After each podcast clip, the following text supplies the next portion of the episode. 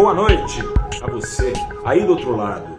Eu sou o repórter Gustavo Ferreira do valorinvest.com. Começa agora o seu, o meu, nosso saldo do dia deste dia 12 de janeiro de 2022. Neste dia 12, pela primeira vez em 2022, o Ibovespa fechou com saldo anual positivo. Pouca coisa? É pouca coisa, mas antes pouca coisa para cima do que perder dinheiro. Ibovespa, então, com uma disparada nova, disparada, disparada nesta quarta-feira de 1,84%, a faixa dos 105 mil pontos. O Ibovespa acumula agora em 2022 0,82% de ganhos, já foram perdas de mais de 3% no pior momento. Foi em duas sessões dessa semana que o Ibovespa se recuperou, sacudiu a poeira, assim como a moeda brasileira em relação ao dólar. O dólar tocou hoje o patamar mais baixo praticado no Brasil em quase um mês. Está salgado ainda, aos R$ 5,54, depois de uma queda de 0,78%. No acumulado do ano, a queda é um pouquinho menor, de 0,7%. O que, que tem permitido essa reação da Bolsa Brasileira? A bem da verdade, das bolsas emergentes, Bolsa Brasileira ainda mais fortemente, porque ainda mais fortemente que, bolsas, que as bolsas emergentes vinha apanhando, como vem apanhando em dose superior desde 2020, desde o começo da pandemia.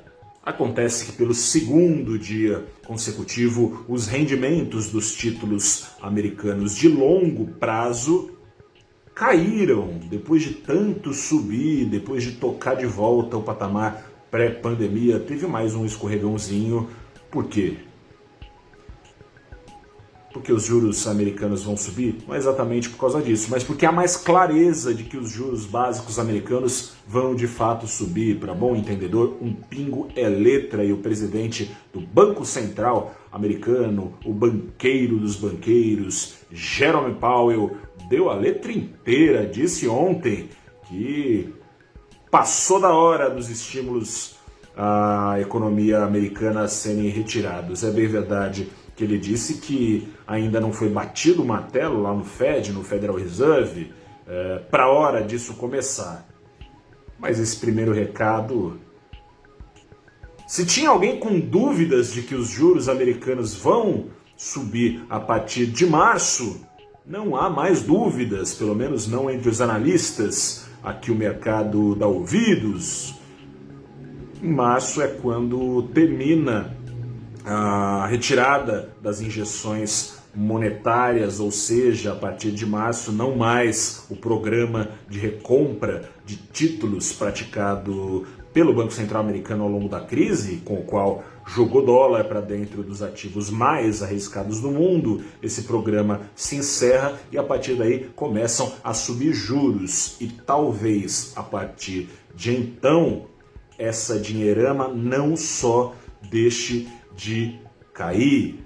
A dinheirama que caiu pode começar a ser retirada, como com o governo americano, que tanto vinha recomprando títulos, passando a revender de volta aí esses títulos aos investidores a preço de banana, com ainda é, para lhe conferir mais atratividade, a pecha de serem os ativos mais seguros do mundo. E isso tudo para quê?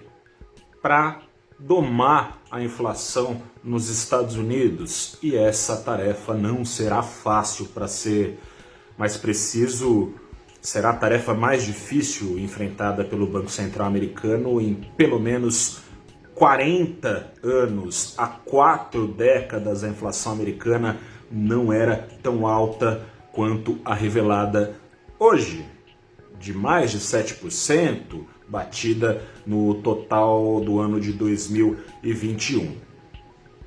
No frigir dos ovos, essa alta de juros esse enxugar de liquidez tende a desinflar os ativos mais arriscados do mundo. Mas, embora a bolsa brasileira se enquadre nesse perfil, apanhou bastante o clarear das incertezas, ajudou, incentivou, empurrou a turma a caçar desconto. Vamos ver até quando vai essa coragem por aqui no Brasil. Ajudou pelo menos a mesmice.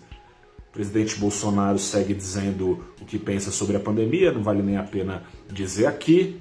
Enquanto isso, falta ainda a solução aos servidores federais. Terça-feira, no valorinvest.com, você vê mais detalhes. Tem greve marcada, eles querem reajuste, assim como o reajuste prometido aos policiais federais e apenas a eles.